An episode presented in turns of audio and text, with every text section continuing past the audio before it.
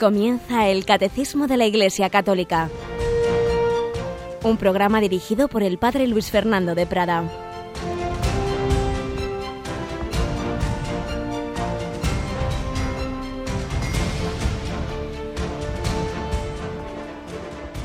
Muy buenos días, querida familia de Radio María, en estos correos que hemos ido recibiendo estos días, que poco a poco los que no nos ha dado tiempo a leer los vamos los vamos leyendo en diversos programas, aparece bastantes de ellos la idea de que cuántos gusta esa expresión familia de Radio María.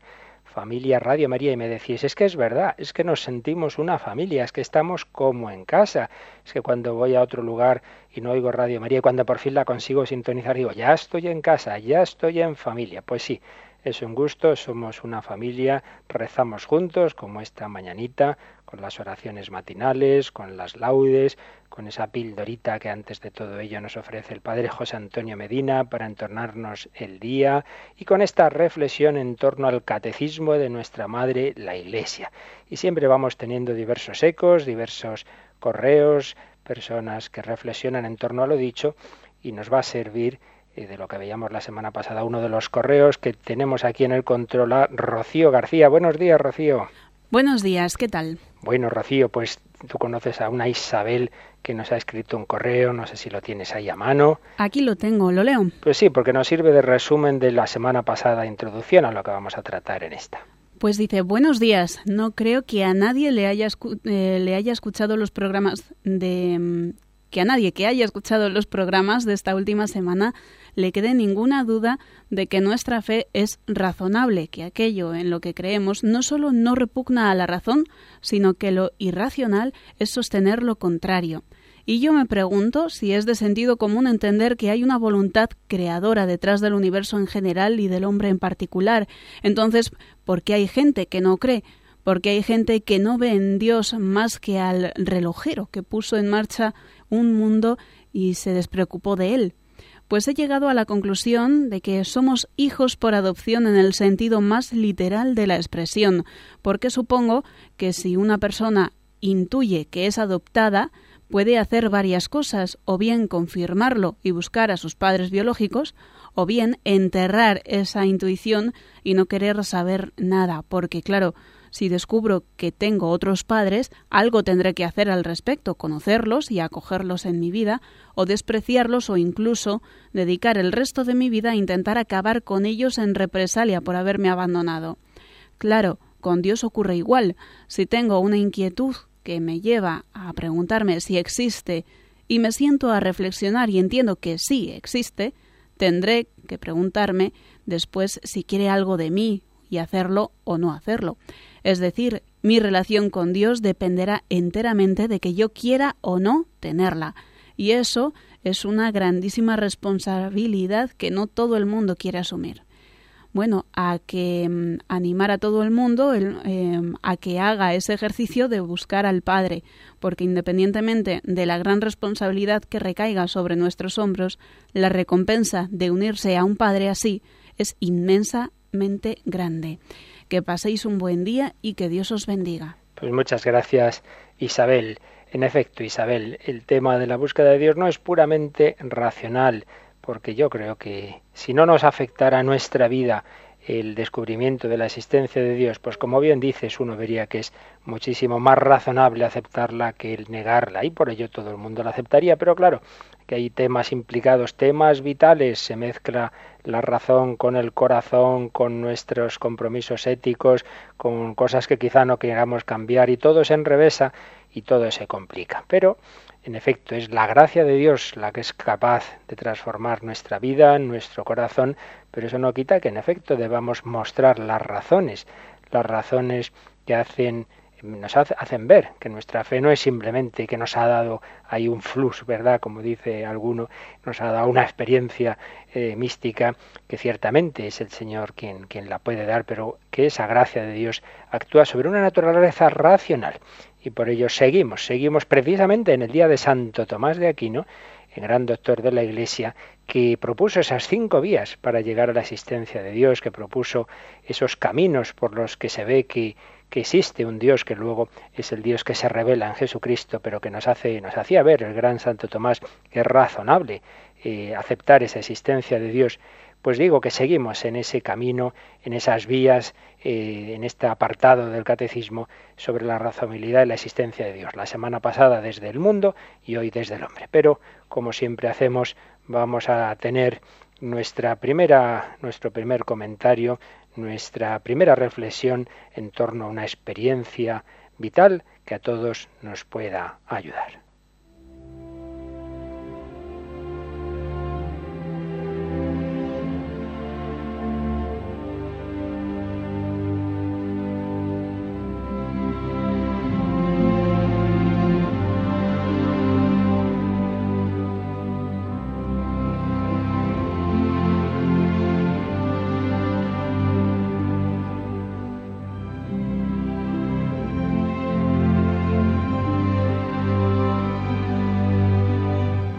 Y hoy, en vez de leer una historia recogida por el padre José Julio o por otros autores, vamos a leer un testimonio recibido por correo electrónico en Radio María en estos días de aniversario. Hemos tenido muchos correos y creo que para nuestro programa de hoy, que precisamente estamos hablando de la existencia de Dios, de creer o no en Él, nos viene bien este testimonio que nos escribe José. En marzo del año pasado quedé expuesto al borde de la fosa oscura y pestilente. Por mi cabeza pasó la idea del suicidio. A mí me superaba la capacidad de poder soportar el trabajo que tanto odiaba, la vida familiar que tanto me agobiaba, la vida social de mi entorno que tanto me asqueaba. Me surgió un problema que para mí fue insuperable, y esta situación solo la creé yo, y solo yo, mi remordimiento de conciencia fue tan grande que no fui capaz de superarlo por mí mismo. Esto sumado al anterior me minó las fuerzas para seguir viviendo. Nunca he sido un hombre religioso, tampoco es que creyese en Dios. Bueno, pensaba que creía, pero ahora sé que no era verdad. Entraba a las iglesias de vez en cuando, una o dos veces, cada cinco o diez años, pero la cosa no iba conmigo. Salía a la calle en cuanto encontraba la oportunidad.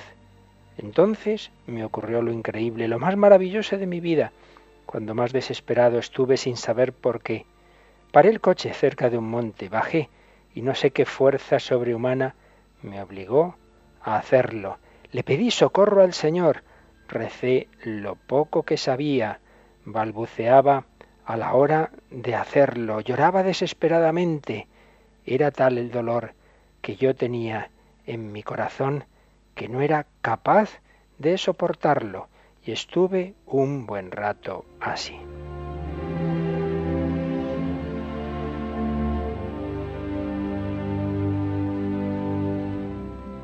Varios días después, por temas de trabajo, fui a alquilar un coche. Cuando llevaba como media hora conduciendo, encendí la radio y mi sorpresa fue mayúscula estaba Radio María sintonizada en ella. Yo no tuve que buscar la emisora. De hecho, sabía que existía y alguna vez sin querer me surgía cuando buscaba otras emisoras. El acto reflejo que yo tenía era quitarla inmediatamente. Pero en esta ocasión no la quité. Y no sé por qué. Fue por la mañana, a primera hora, sobre las ocho y media. Estaba hablando un obispo y las cosas que decían eran las mismas que me pasaban a mí y en situaciones semejantes.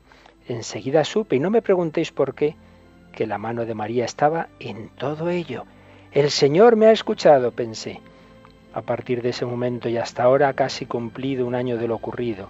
No me han parado de pasar cosas y situaciones místicas, cosas y situaciones que cualquier psicólogo o psiquiatra hubiesen tenido la excusa clara de encerrarme o empastillarme. Gracias a ti, Señor, por haber escuchado mi grito desgarrador de auxilio, Gracias María, gracias por tu radio, gracias por haber intercedido ante el Señor por mí, por todo y sobre todo, gracias por haberte puesto tan pesada para que fuese a Fátima a estar un rato contigo, fue maravilloso. Yo no nací un día de julio del 64, nací el 1 de marzo de 2013.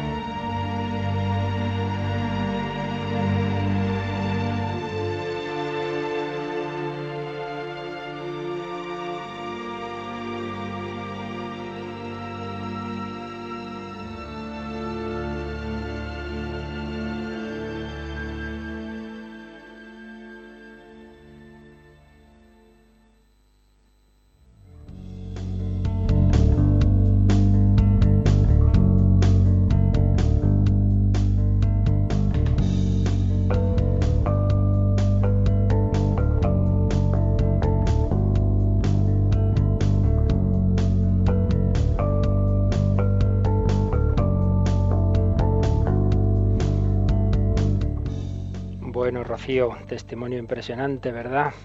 Sí, la verdad que llegan testimonios muy, muy bonitos en estas fechas.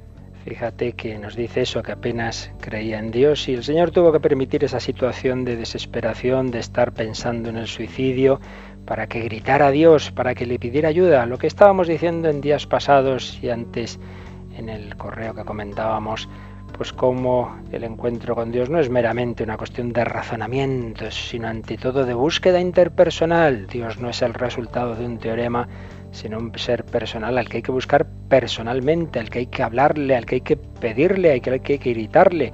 Lo que aquí estamos viendo es que es razonable pensar en la existencia de ese Dios, pero no que con nuestra mera mero raciocinio pues ya lleguemos al diálogo con él. Eso va por otro camino. Y esta persona lo buscó en ese momento duro, rezando, invocando a Dios, y Dios le salió el encuentro a través de la radio de la Virgen. Qué alegría pues cuando nos llegan estos testimonios de cómo el Señor se sirve, además precisamente por lo que hemos leído fue en este programa, o mejor dicho, debía ser en el Yucat el año pasado, conducido por Monseñor Munilla, pero lo importante es que el Señor y la Virgen se sirven de nosotros para transmitir su palabra. Pues seguimos adelante, viendo que en efecto esto no son chaladuras, como dice él, pues que un psiquiatra, un psicólogo tuviera motivos para encerrarnos o empastillarnos. No, no, tranquilos, esas experiencias actúan sobre una realidad absolutamente razonable, a saber que este mundo no se autoexplica, que este mundo nos habla de alguien que lo ha hecho. La semana pasada veíamos ese camino del que nos hablaba Santo Tomás de Aquino, las diversas vías en que a partir del movimiento, de la contingencia, del orden y de la belleza del mundo, pues podemos llegar a concluir que hay un creador inteligente que ha creado este mundo. Vemos un cuadro, pensamos en el pintor que lo ha pintado.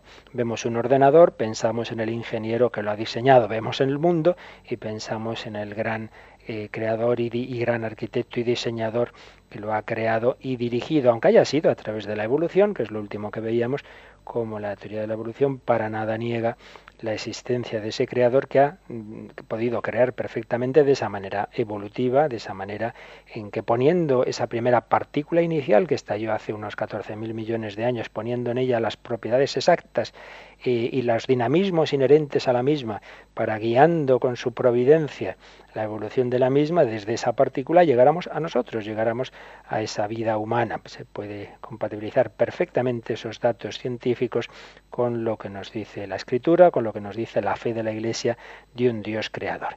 Es lo que veíamos desarrollando el comentario al punto 32 del catecismo. Pero hay otra forma en que también podemos acceder eh, desde nuestro razonamiento humano a la existencia de Dios que ya no es mirando hacia afuera, mirando al mundo, viendo su contingencia, viendo su orden y belleza, sino entrando dentro de nosotros mismos, reflexionando un poco dentro de nuestro corazón. Es de lo que nos habla el número 33 del Catecismo, Rocío. Dice, el hombre, con su apertura a la verdad y a la belleza, con su sentido del bien moral, con su libertad y la voz de su conciencia, con su aspiración al infinito y a la dicha, el hombre se interroga sobre la existencia de Dios.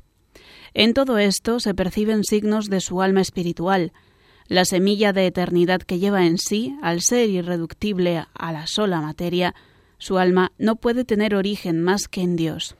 Aquí, en primer lugar, pues aparece un tema del que hemos hablado mucho en programas anteriores, los programas previos, del catecismo, en el hombre de Dios, hablamos mucho de ello, que son esas aspiraciones que todo ser humano, esas grandes preguntas que todo ser humano se hace y esos grandes deseos y aspiraciones realmente al infinito, porque aunque podamos tener de todo, aunque eh, nuestra vida esté, digamos, situada tranquilamente, etcétera, podemos tener de todo y sin embargo no sentirnos plenos, no sentirnos satisfechos, como que nos falta algo.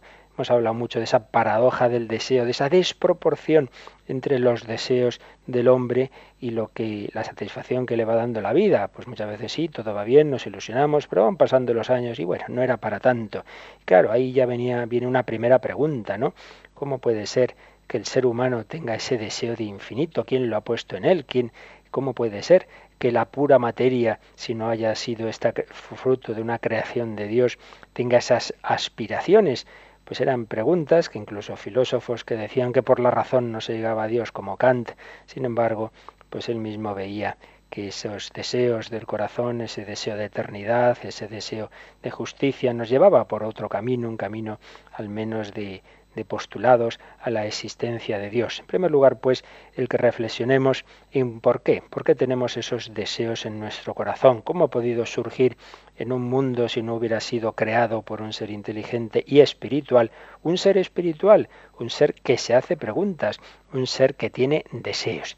Hay una película un poco peculiar, eh, diríamos de ciencia ficción, eh, se llama La Isla, en la que hay una empresa pues que, tiene una serie de seres humanos eh, creados genéticamente pues con estas técnicas modernas eh, como, como, una especie de, dobles de personas humanas para cuando éstas tienen algún problema médico, etcétera, pues poder coger el órgano de esos otros seres eh, subhumanos, entienden ellos, eh, que tienen ahí metidos en, ese, en esa gran empresa, pero que los tienen como engañados sobre el mundo exterior y sin embargo, pues claro, son seres humanos y se hacen preguntas. Vamos a escuchar un par de fragmentos de esta película La isla primer lugar, el protagonista, se llama Lincoln, está preguntando al médico director de toda esta empresa, pues por, por una serie de cuestiones, se hace preguntas. Y ahí vemos pues que el ser humano, aunque haya sido eh, producido en un laboratorio, pues tiene esa capacidad de preguntarse, una capacidad que nada ni nadie puede anular. Y luego escuchamos un diálogo de ese, de ese director médico de, la, de, la, de la, operación de, esta empresa con un policía, pues también sobre el tema. Escuchamos dos fragmentos de la película La Isla. De acuerdo, los martes hay tofu para cenar. Entonces yo me pregunto, ¿quién ha decidido que a todos nos gusta el tofu? O, por ejemplo, ¿de qué está hecho el tofu? ¿Por qué no me dan bacon? Hago cola cada mañana y en el desayuno no hay manera de que me den bacon. Y diga, hablemos del color blanco. ¿Por qué hay que ir todo el día vestido de blanco? Es imposible estar limpio en cuanto das un paso y con esa tira gris siempre, nada de color. Y luego la entrego para lavar. Alguien la lava y luego la coloca de modo impecable en mi cajón. ¿Pero quién? ¿Quién es esa persona? No lo sé. Quiero respuestas y querría, querría que hubiera algo más. ¿Más? Sí, más. No solo esperar para ir a la isla. Lincoln, Está en tu naturaleza cuestionar las cosas. Háblame de Seiseco. La verdad es que ha sido el primero en cuestionarse su entorno, su existencia aquí. Durante los últimos meses comenzó a mostrar una conducta inestable. Aún desconocemos por qué. Pronto tendrá el resultado de su escáner sináptico. ¿Qué saben sobre el mundo exterior? Muy poco. Controlamos su memoria con un recuerdo compartido. Una contaminación global. Eso los mantiene con miedo a salir. La isla es lo único que alimenta su esperanza. Es su objetivo. Todo lo que les exponemos, programas, películas, libros, juegos, todo está diseñado para controlar la agresividad y reforzar su conducta social. Para evitar complicaciones obvias, se les inculca una inhibición sexual. Consideramos más sencillo eliminar sin más el deseo del sexo. En sentido estricto, su educación es la de un niño de 15 años.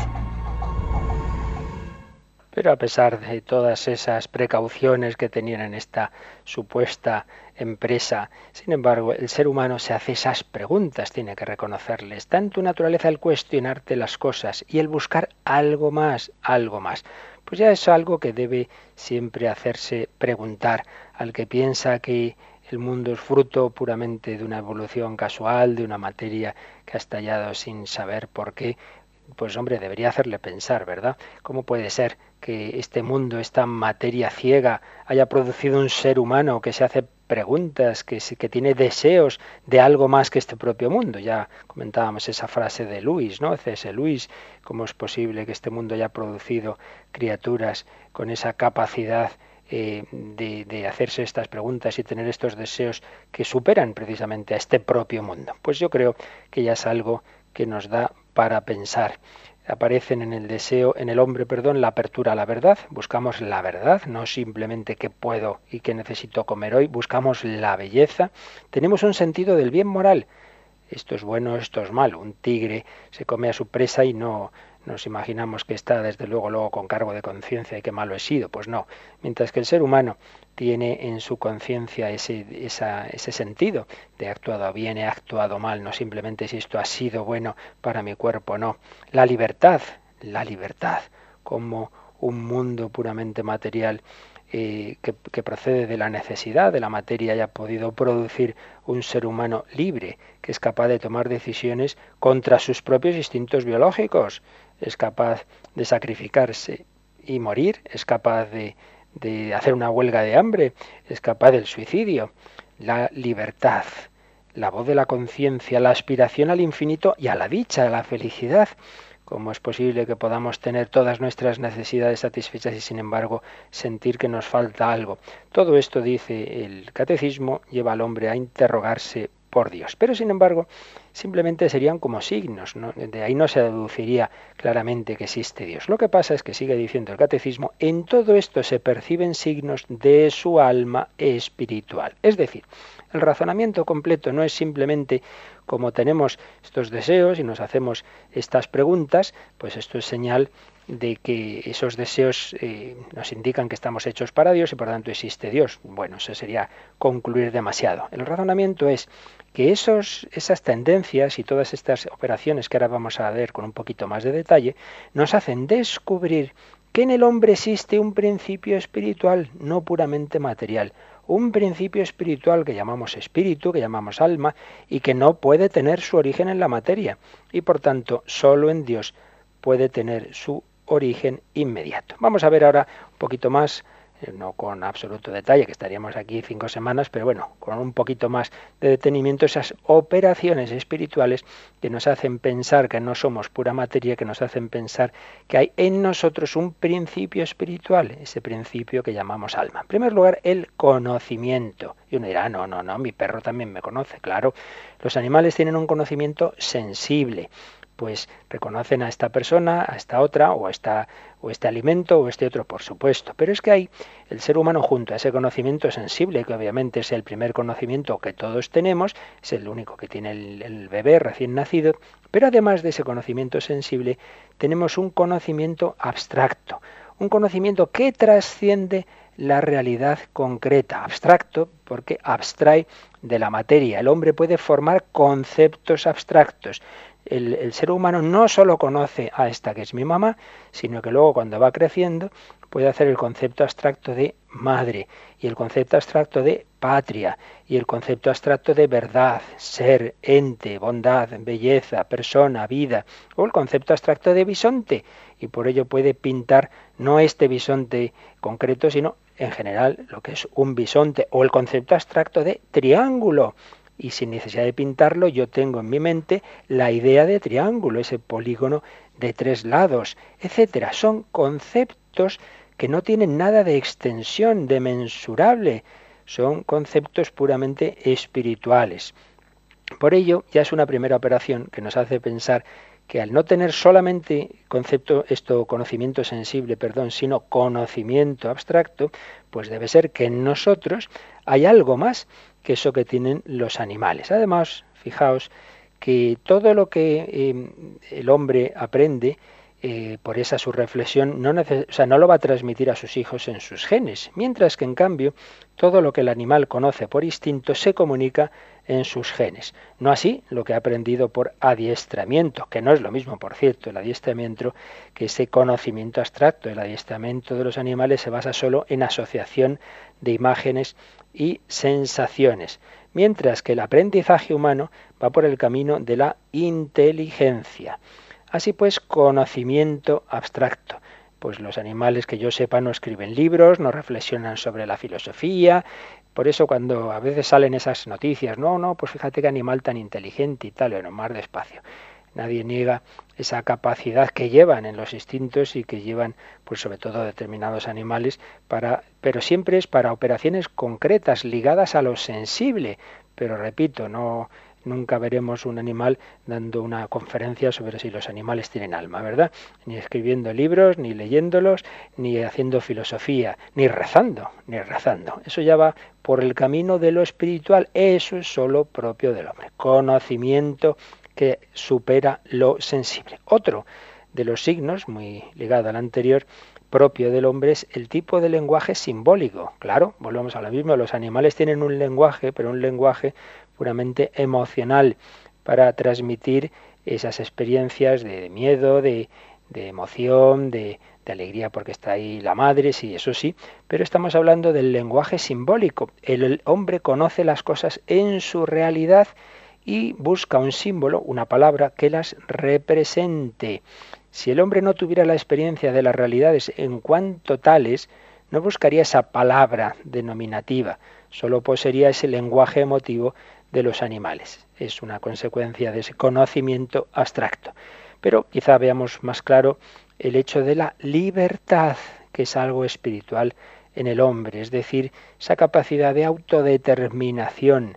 El hombre no está determinado ni interna ni externamente. Hablamos en general, claro que puede haber circunstancias en que lo esté, pero de por sí el hombre tiene esa capacidad. Hay en mí algo irrepetible y singular, algo que no proviene de mis padres. De hecho, pues como bien sabemos, los padres pueden, detener, pueden tener determinado planteamiento de vida, determinada inclinación y sin embargo eh, a lo mejor tener dos hijos, uno le sale por unas ideas, por un camino, por un estilo de vida y otro por el contrario en nosotros hay algo, hay un yo irrepetible e inédito, con una libertad por estrenar frente a los animales, que son copias de sus padres. Claro que sí que nos influye, nos influye, si queréis hasta nos condiciona la herencia, la educación, la familia, el colegio, sí, sí, todo eso nos influye, pero en último término el hombre tiene la capacidad de tomar decisiones libres más allá de esas influencias, sobre todo ya se entiende, según va creciendo, va madurando, va teniendo ese uso de su razón, porque tiene un conocimiento intelectual de las cosas por las que se separa de ellas, se distancia de ellas, puede elegirlas o no. El hombre no se distancia, el hombre, eh, perdón, el animal no se distancia de las cosas materiales. Sus movimientos son siempre los mismos. Por eso no vemos eh, libros que nos cuenten la historia de la tortuga no sé quién, lo que hizo el, el búho no sé cuántos. Pues no, hay poca historia que contar porque los animales pues repiten, pues a lo largo de los siglos y los milenios su historia es una, es una vida vegetativa o animal programada. Los que pueden hacer algo un poquito más original son precisamente los que están adiestrados por el hombre, como los perros, etcétera, pero siempre en dependencia de esos sus, aquellos que les han eh, adiestrado. La libertad. Si un perro llega de repente corriendo al borde de un precipicio, sabemos que no se va a tirar por el precipicio. Pero si un hombre llega, puede ocurrir que en su libertad se tire, como hay quien se tira del viaducto, como hay otras formas de suicidio porque el hombre, más allá del instinto de conservación, puede tener en su, en su libertad, en su inteligencia, determinadas ideas por las que deduzca que es preferible no dejarse llevar de ese instinto de conservación. Recuerdo, me hizo pensar hace años esa mujer eh, saharaui que hacía una huelga de hambre en un aeropuerto de las Islas Canarias, sabiendo que tenía unos hijos adolescentes. ¿Y por qué lo hacía? Pues por la libertad de, del Sáhara frente a Marruecos, etcétera. Y yo pensaba, esto no, un, un animal nunca hará. Un animal sí que puede morir un animal por defender a sus crías, sí, porque volvemos a lo de antes, es algo sensible, siente, siente a sus crías ahí, pero que una, una madre, una persona humana, por una idea de por sí espiritual, la libertad del Sáhara, etcétera, sea capaz, primero, de morir, segundo, de perder, digamos, esa, claro, ese, dejar a sus hijos huérfanos y tal, eso va contra toda la sensibilidad, contra todo lo que es puramente animal. Eso indica que en esa mujer hay un alma, hay un espíritu, hay una libertad capaz de distanciarse, de distanciarse de, de lo que, digamos, pide el cuerpo. Por tanto, diversos signos de actividad espiritual, ¿verdad? El conocimiento abstracto, el lenguaje simbólico, la libertad. El progreso, ya lo hemos venido a decir implícitamente, los animales no progresan. Tenemos descripciones de, cómo actuaban las abejas hace más de 20 siglos y siguen haciéndolo exactamente igual. O las hormigas. El animal no progresa. ¿Por qué progresa el hombre? Porque es capaz de abstraer los modos particulares de las cosas y llegar, mediante un proceso mental, a la naturaleza de las mismas y conociendo por inducción el principio general o ley que las rige. Siempre que hagamos esto con el agua a tal temperatura, va a ocurrir tal otra cosa, y entonces, ah, pues entonces podemos hacer esto, lo otro, va progresando. El animal puede descubrir casualmente algo y entonces repetirlo, pero no va a captar la ley que está detrás de esos fenómenos naturales y por eso no progresa. Por eso, pues los animales al cabo de los siglos y milenios siguen haciendo lo mismo que hacían pues hace todo ese tiempo. Mientras que el ser humano, fijaos, madre mía, lo que progresa la humanidad, porque hay un uso de la inteligencia. Pero hay otros, otras operaciones todavía más claras, todavía más claras si cabe, de esa espiritualidad del ser humano, que ya las hemos mencionado estos días. En primer lugar, el arte. El animal no va a hacer nada más que lo que le sea útil para su vida, para su supervivencia, para eh, los placeres de su cuerpo, nada más. No va a llegar a la contemplación desinteresada de la belleza, a la contemplación de algo que no se traduzca en utilidad inmediata, pero el ser humano sí. El arte pues no alimenta, desde luego. Hay artistas que los pobres pasan bastante hambre por dedicarse a ello, al arte, y sin embargo es una de las características que distinguen siempre al ser humano. Pues cuando encontramos esas representaciones pictóricas en, en las cuevas, cuevas prehistóricas, etcétera, decimos aquí ha habido un hombre. El arte es fruto de un espíritu humano. La ética, la ética, que supone la existencia de la conciencia, eso que decía Kant. Hay dos cosas que, que siempre me impresionan, las estrellas sobre mí y la ley moral dentro de mí. El ser humano tiene ese convencimiento de que debe actuar de acuerdo con el bien moral, capta el bien en cuanto tal, y eso es un acto de espiritualidad. El animal no se hace discernimientos de conciencia si está bien que me coma o no a esta, esta cría. No, no, no, no, no hace actos de conciencia. El ser humano sí, el más despiadado, pues tiene su cierta ética, su cierta moral. Hay algo más allá de los instintos, la ética, la moral. Y por supuesto, y por supuesto, la religión. No vemos a ningún animal que esté rezando más allá del chiste ese del león que hace la señal de la cruz, ¿verdad? Antes de comerse al que, al que estaba persiguiendo. Pues no, los animales no rezan. La religión supone en el hombre esa tendencia al infinito, ese constatar que las cosas de este mundo no le satisfacen, ese reflexionar en que hay alguien más allá de lo sensible. Claro, volvemos a lo mismo. El animal, como no puede trascender lo sensible, nunca va a pensar en un Dios que esté más allá de lo sensible, mientras que el ser humano sí. El animal queda saturado por la satisfacción de sus necesidades materiales. Está el monito ahí en su árbol comiéndose sus, sus frutos y ya está, no, no nos lo imaginamos cavilando si la vida tiene sentido. Mientras que el ser humano puede tener de todo y preguntarse por la vida eterna, preguntarse por Dios. No es ajena, por supuesto, a la religión esa conciencia que el hombre tiene de la muerte ese preguntarse por la vida eterna. Es el único ser que sabe que va a morir sin haberlo constatado empíricamente en sí mismo, lo sabe por su razonamiento. Estamos seguros de esa muerte y pensamos sobre ella y pensamos sobre la vida eterna. Todo esto son operaciones y actividades específicas del ser humano que, trascienden la materia, que trascienden la biología de los animales y que nos hacen pensar que en nosotros hay un principio espiritual el siguiente paso es de dónde ha venido ese principio espiritual. Lo seguimos pensando enseguida, pero antes lo meditamos y pedimos al Señor que su Espíritu, ya con mayúsculas, su Espíritu Santo, llene nuestra alma, que nos dejemos habitar y mover siempre por Él.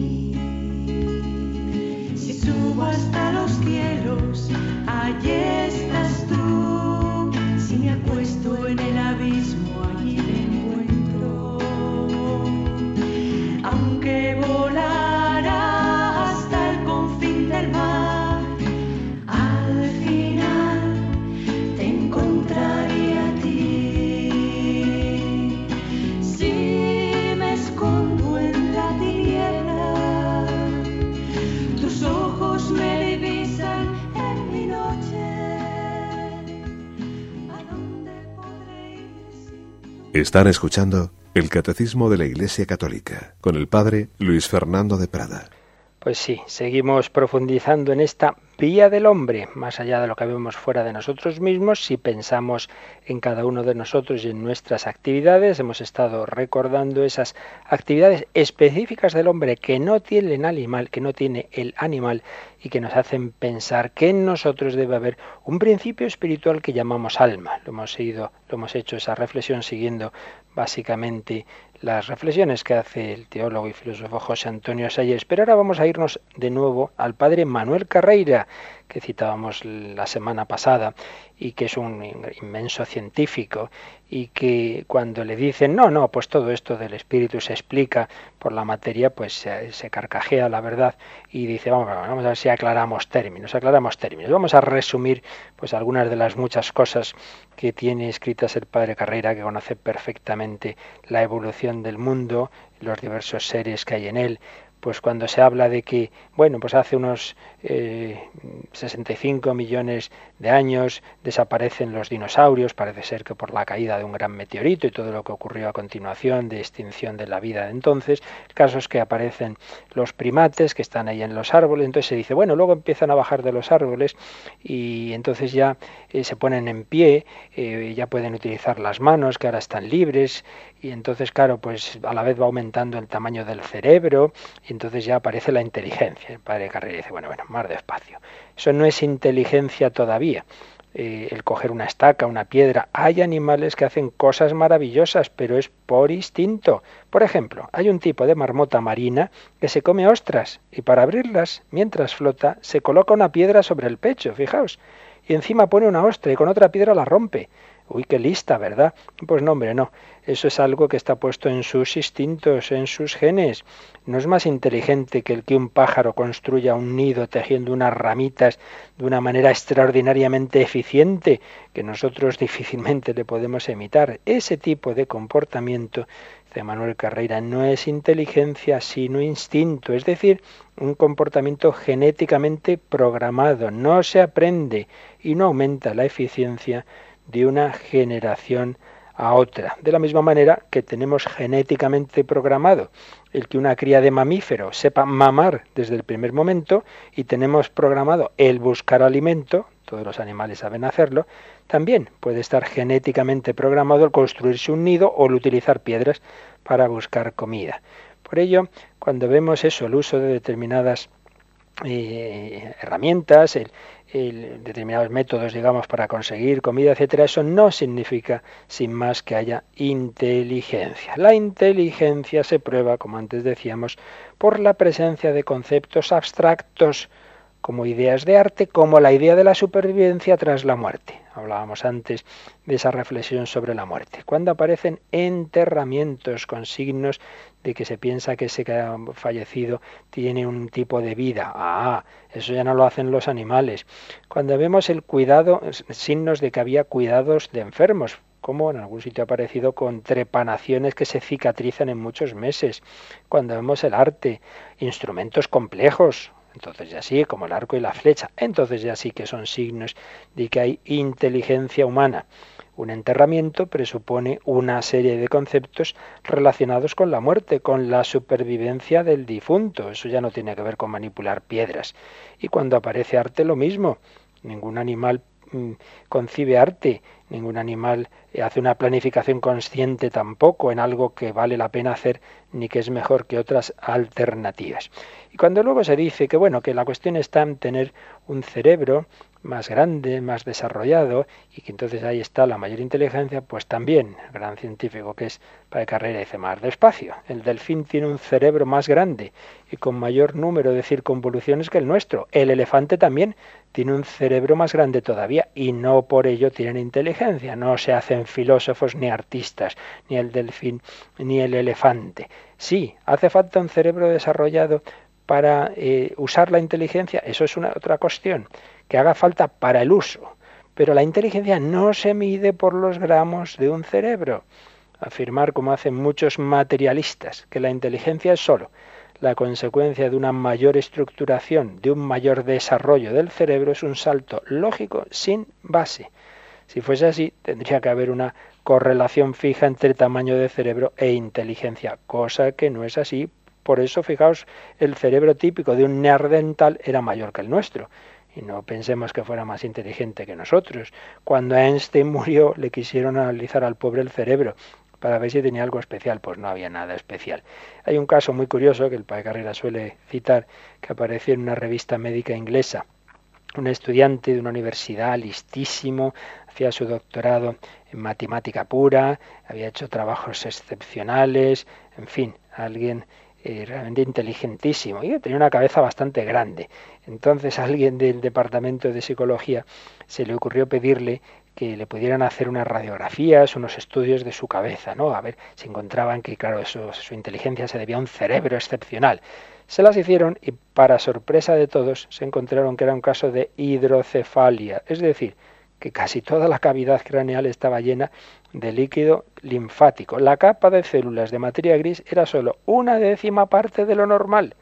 Así pues estaba muy claro que la inteligencia no se medía por el tamaño del cerebro, va por otro lado. Por ello, concluye el padre dualista, tenemos que reconocer por los datos, como todo buen científico, los datos a qué nos llevan, a que en nosotros hay dos principios que nos que forman una única realidad, pero dos principios, la materia y el espíritu.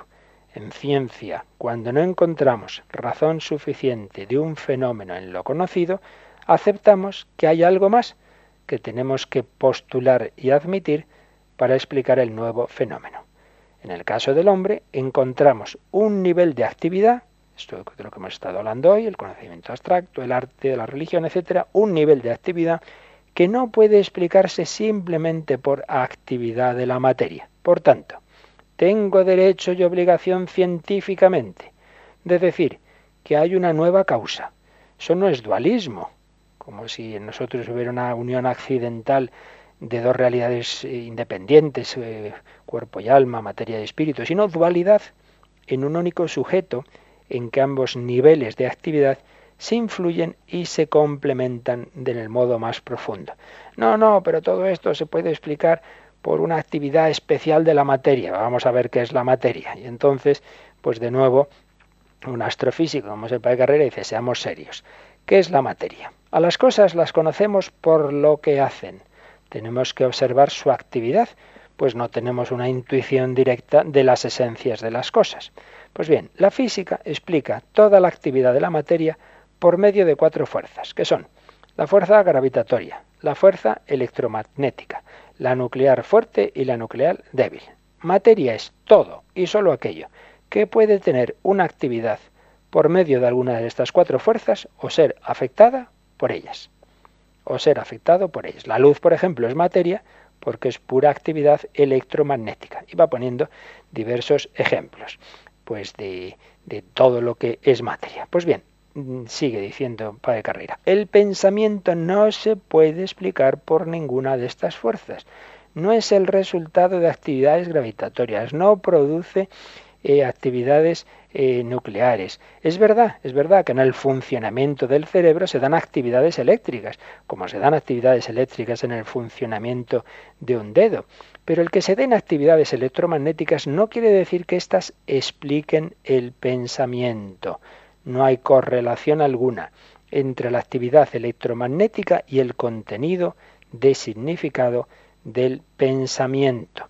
Estamos viendo una conferencia, un programa en televisión, claro, para que lo podamos ver, tiene que haber unas corrientes eléctricas en el televisor, pero la conferencia, el contenido de la misma, que sea más o menos profundo, desde luego no depende de las corrientes electromagnéticas. Puede eh, funcionar muy bien las corrientes en mi televisor y yo verlo todo y ser aburridísimo el programa porque lo hace una persona poco inteligente y que no dice nada que valga la pena. El que el pensamiento tenga coherencia, que tenga sentido, eso no lo dan las fuerzas electromagnéticas ni se puede jamás, por mucho que se pongan alambres en la cabeza de alguien mientras está pensando, deducir el contenido de ese pensamiento, o si su pensamiento es correcto o equivocado. El mismo gasto de energía puede hacer una persona pensando en la teoría de la relatividad o pensando en un partido de fútbol. E, es lo mismo.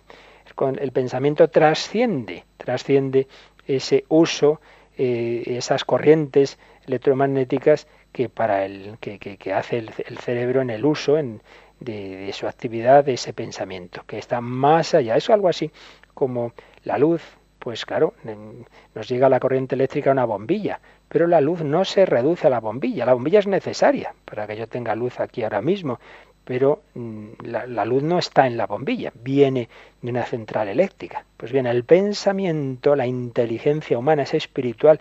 Es verdad que en esta vida actúa a través de esa bombilla que llamamos el cerebro y que si el cerebro se estropea no va a poder desarrollar su actividad. Pero eso no quiere decir que el pensamiento se reduzca a la bombilla, se reduzca al cerebro. Y sigue reflexionando el Padre Carrera, pero como veo que ya se nos acaba el tiempo, vamos mañana a concluir el razonamiento, pero que en definitiva es este, lo que hoy hemos querido transmitir. En el ser humano hay actividades específicas que no tienen los animales, actividades que no se explican por la materia, actividades que trascienden nuestra biología y nuestra genética, actividades espirituales, pensamiento abstracto, libertad, arte, progreso, lenguaje simbólico, religión, pensar en el más allá de la muerte, actividades espirituales que nos llevan a la conclusión de que en nosotros hay un principio espiritual que llamamos alma. Un principio espiritual no puede provenir de la materia. La única explicación es que provenga de un espíritu con mayúscula, un espíritu creador, un espíritu infinito al que llamamos Dios. Mañana desarrollaremos esta reflexión en la que nos quedamos ahora y dejamos estos últimos minutos por si queréis hacer algún comentario, algún testimonio, alguna pregunta, nos recuerdan la manera en que podéis hacerlo. Participa en el programa con tus preguntas y dudas. Llama al 91 153 8550. También puedes hacerlo escribiendo al mail catecismo. Catecismo arroba radiomaria.es.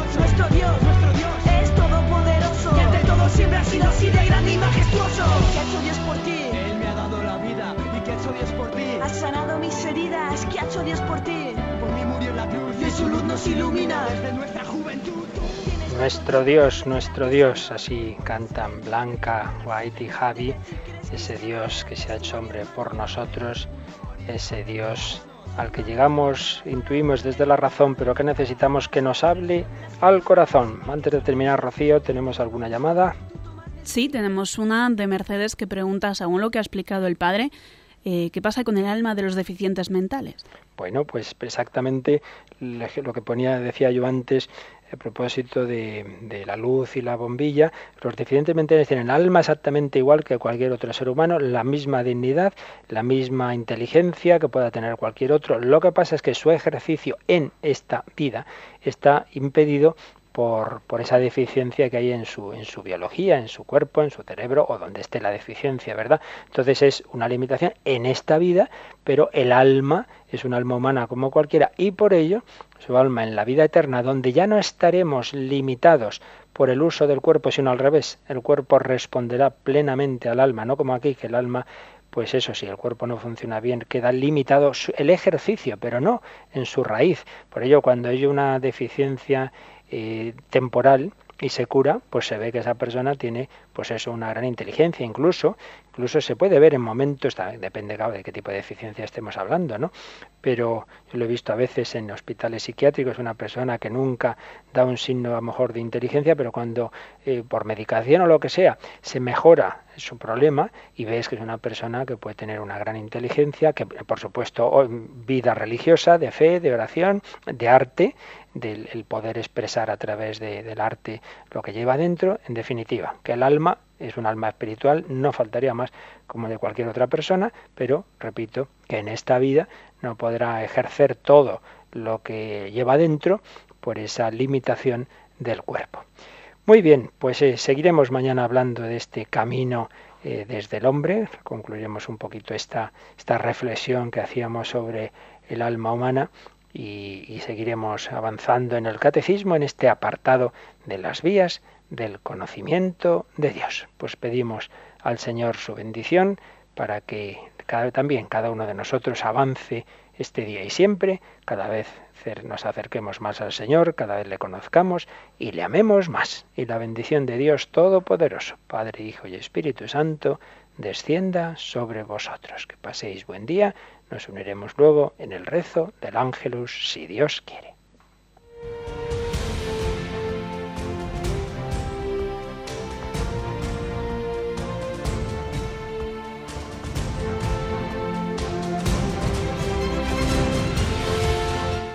Han escuchado en Radio María el Catecismo de la Iglesia Católica, un programa dirigido por el Padre Luis Fernando de Prada.